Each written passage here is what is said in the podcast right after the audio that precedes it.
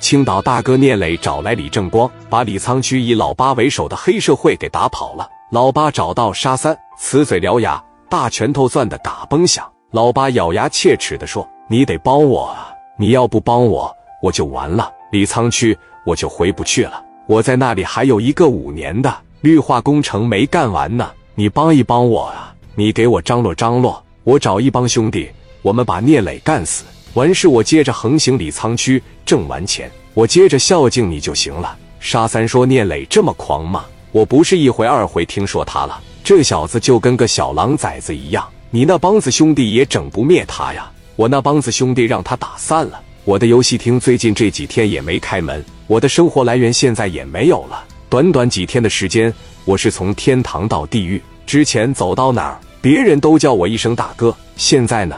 我连青岛都不敢回了，我只能在这底下藏着。沙三说：“找人帮忙不外乎两点，第一，咱俩的感情真的是处到这份上了。”老八说：“你的意思是咱俩的友情还没处到位，是吧？不是说没处到位，咱们俩人的感情要是想再进一步，得在什么样的基础之上呢？不得是在物质的基础上吗？你好，我也好，就像你说的，那你在李沧区大的时候，你怎么不过来看看我啊？”你怎么不请我吃点狗肉啊？你怎么不给我拿点米呢？落难了，想起我来了，需要我帮助你，帮助你。没事，我这有的是能打的兄弟。我也不小看你那帮子人，就是你们这边太怂了。我真没想到啊，老八，你这人这么怂，你这干屠夫的，你是真怂。老八说：“你开个价吧，我开个价呀，一百万。你这不是开玩笑一样吗？”沙三说：“我不跟你闹了，这样吧。”你刚才说在李沧区还有一个五年的绿化工程是吧？